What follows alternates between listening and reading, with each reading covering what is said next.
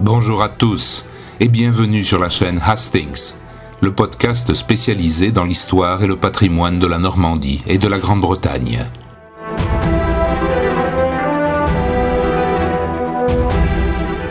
C'était il y a longtemps, dans le port de Dieppe, dans le quartier du Pollet, le quartier des pêcheurs, des gens rudes et très pieux, âpres à la tâche, conscients de la dureté de la vie et de l'imminence toujours possible de la mort. Cette nuit-là, un vent fort se leva. En mer, la houle devint puissante, grondante. Des vagues furieuses s'écrasèrent sur la jetée dans un grand fracas. Puis le ciel se déchira, et un terrible orage vomit des éclairs immenses sur la cité normande. Claquemurés chez eux, les habitants fermèrent vite volets et portes à double tour pour se protéger des fureurs de la nature et des mauvais esprits qui pouvaient toujours rôder dans les ruelles quand Dieu manifestait ainsi sa colère. Le sacristain de Notre-Dame, la petite église où chacun venait prier en suppliant le Seigneur et tous ses saints de protéger les hommes partis en mer, dormait à point fermé, indifférent à la tempête qui faisait rage dehors. Mais soudain, un son familier le fit brusquement sortir de son sommeil et bondir hors de son lit. La cloche. La cloche de Notre-Dame qui s'était mise à sonner en pleine nuit. Comment était-ce possible? Que se passait-il donc? C'était étrange.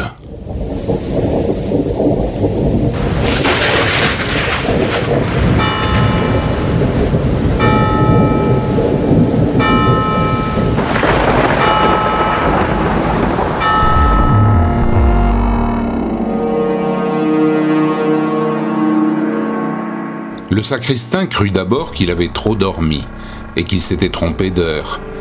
Il crut que le matin approchait déjà et qu'il était en retard. Aurait-on confié à quelqu'un d'autre le soin de sonner la cloche? Cela ne s'était jamais vu.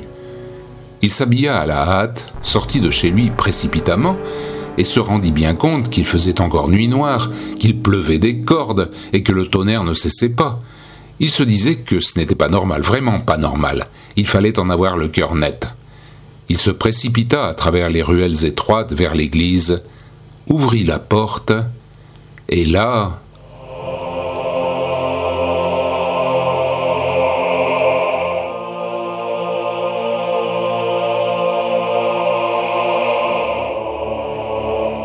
Là, dans la pénombre à peine tempérée par la lumière vacillante de quelques cierges, il distingua vaguement une foule compacte de fidèles, absorbés dans le recueillement. Qui étaient tous ces gens? Que se passait-il donc ici? On était bel et bien en train de dire une messe. Un prêtre se tenait à l'autel et officiait. Petit à petit, les yeux du sacristain s'habituèrent à cette semi-obscurité dans laquelle se trouvait plongé tout l'édifice, et il fut pétrifié sur place. Tous les participants à cette cérémonie étrange étaient des morts. Oui, des habitants du Polé, des marins emportés par les flots, écrasés sur les rochers, tués par le choléra, ou simplement décédés d'épuisement après une existence de labeur trop pénible. Le sacristain les connaissait presque tous. Il avait assisté à leur enterrement, il avait offert un mot de réconfort à leurs veuves et à leurs orphelins terrassés de douleur et de désespoir. Quand le moment de la communion arriva, le défunt, le mort-vivant, le, spectre enfin qui tenait lieu de prêtre, tenta de soulever l'hostie, mais celle-ci se déroba. Elle était plus lourde que du plomb, plus lourde que si tous les anges du ciel s'agrippaient à elle pour la retenir. Son visage, ou ce qu'il en restait, se crispa d'une indicible souffrance. Ses mains se tordaient, son corps était agité de tremblements.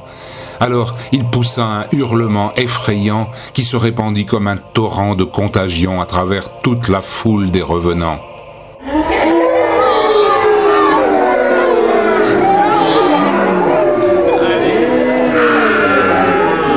Se tournant vers le sacristain, toujours tétanisé par la peur devant ce spectacle macabre, le prêtre lui parla d'une voix glaçante.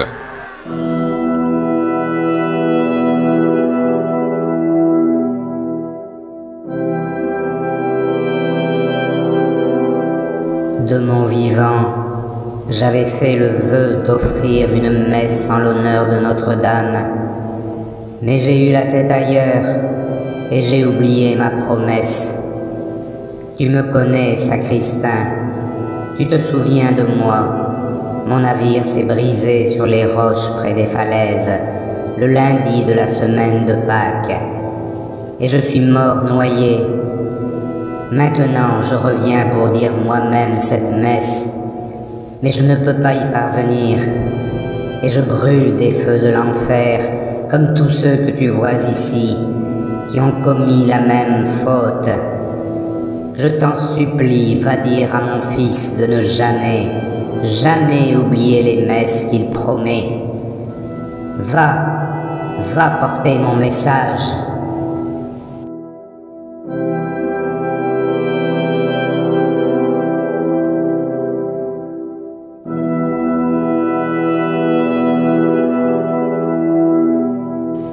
Violente lumière éclaboussa l'église tout entière et aveugla le sacristain qui se précipita vers la porte en criant de toutes ses forces et s'enfuit à toutes jambes dans les replis de la nuit.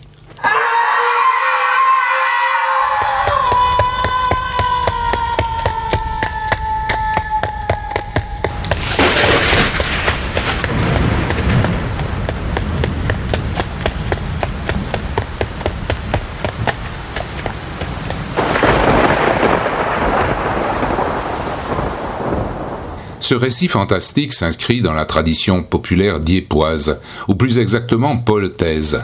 Les pêcheurs de ce quartier bien particulier, qui se tenait il y a des siècles hors de l'enceinte de la ville elle-même, ont développé au fil du temps tout un ensemble d'histoires légendaires et de coutumes dont l'originalité et la diversité sont remarquables. La mort y tient bien souvent une place prépondérante. La petite église dont il est ici question, où se sont assemblés les revenants, est en fait la chapelle médiévale Notre-Dame des Grèves.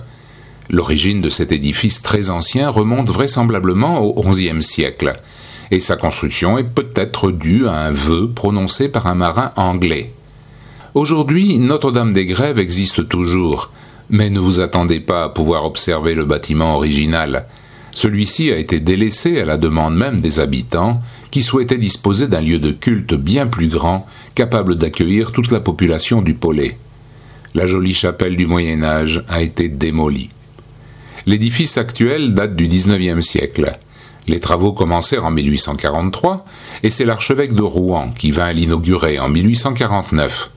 Il fallut encore attendre jusqu'en 1860 pour que son clocher soit finalement terminé.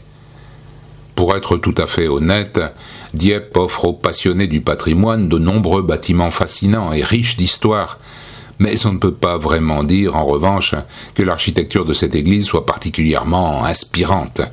Son plan très simple est en croix latine avec une nef et des bas-côtés entrecoupés par un transept précédant un chevet plat. Le clocher est carré à trois pyramidales élevé au bras nord du transept.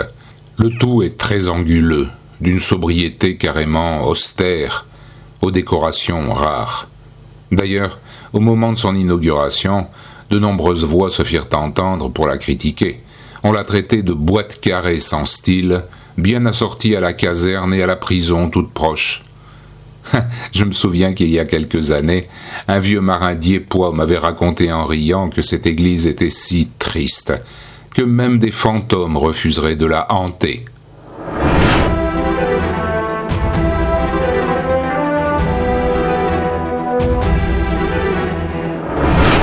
Je vous donne rendez-vous très bientôt pour de nouvelles découvertes dans le programme Hastings. Et n'oubliez pas de vous abonner pour être sûr de ne pas manquer les autres épisodes. Take care and see you soon.